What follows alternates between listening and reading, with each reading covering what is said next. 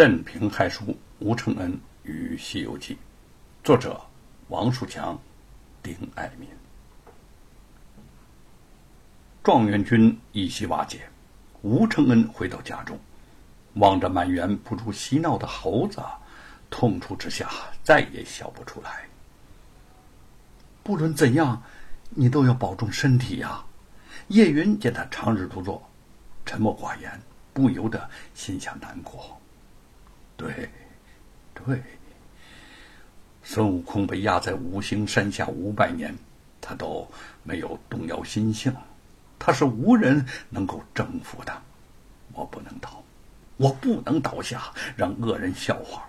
没有任何人能够让我屈服。忽然，一个念头如电闪过，吴承恩眼睛一亮。皇上昏聩之际。根本辨不清是非真假，元儿啊，如果我在《西游记》中加入一个假悟空，你说怎么样啊？嗯，嗯，这样极好啊！是什么样的故事呢？吴承恩沉思起来。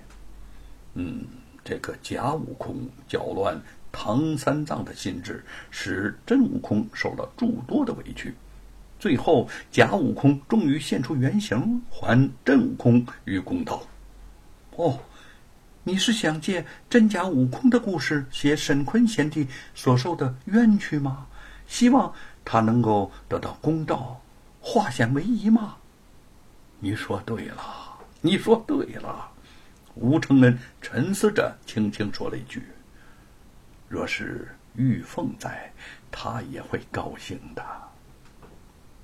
碰巧这一天，凤毛在镇外发现了一只长相奇怪的猴子。那只猴子毛发卷曲，头上好像长着六只耳朵。吴承恩将它起名为“六耳猕猴”。看着这只六耳猕猴，他灵机一动，就以它为假悟空，写下了一段真假美猴王的故事。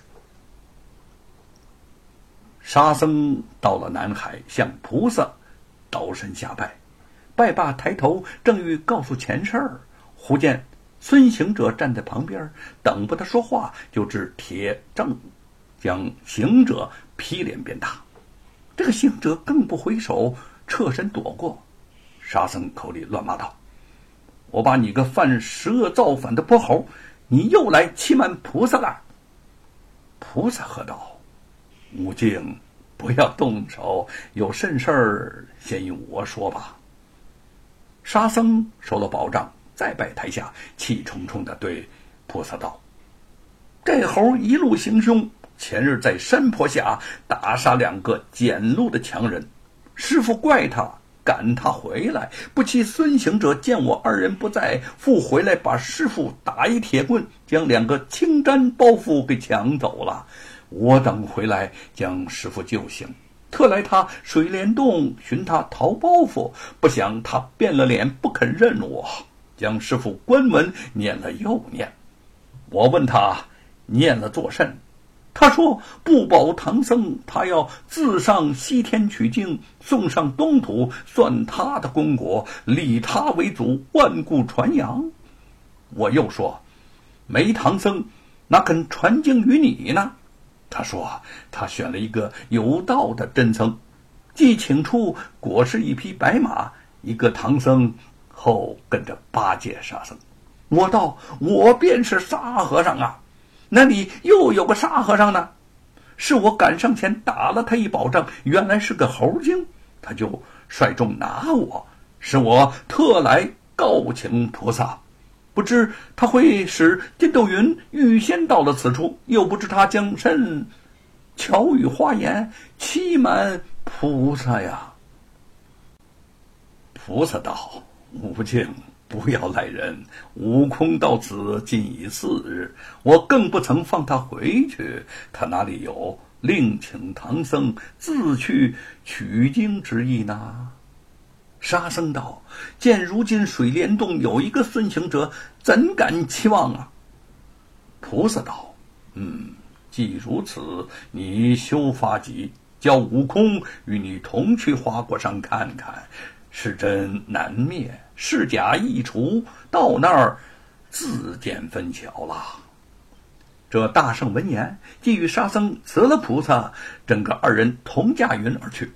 不多时，果见花果山，按下云头，两个人洞外细看，果见一个行者，高坐石台之上，与群猴饮酒作乐，模样与大圣无异。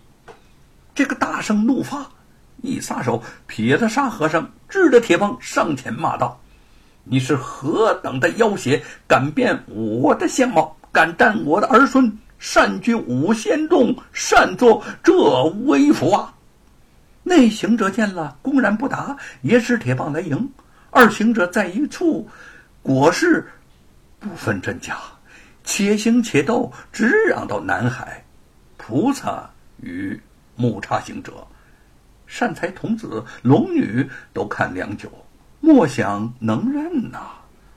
菩萨无可奈何，叫道：“孙悟空，两个一起答应。”菩萨又道：“你当年官拜弼马翁，大闹天宫时，神将皆认得你，你且上界去分辨回话吧。”这大圣谢恩，那个行者也跟着谢恩。二人扯扯拉拉，口里不住的嚷斗，径至南天门外。众天神看多时，也不能辨。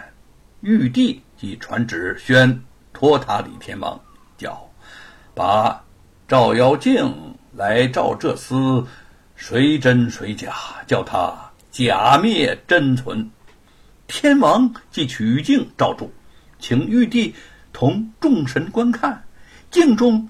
乃是两个孙悟空的影子，金箍一副，毫发不差。玉帝也辨不出，赶出殿外。这大圣呵呵的冷笑，那个行者也哈哈的欢喜，揪头抹镜，复打出天门，打上西天，只让至台下，跪于佛祖之前。如来笑道：“ 我观。”假悟空乃六耳猕猴也。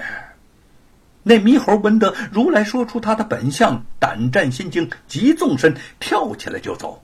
如来将金钵玉撇出去，正盖着他。吴承恩在纸上笔走龙蛇的写着，思如泉涌，几乎感觉不到疲倦。终于写完了这一章。写完之后，他看着这些。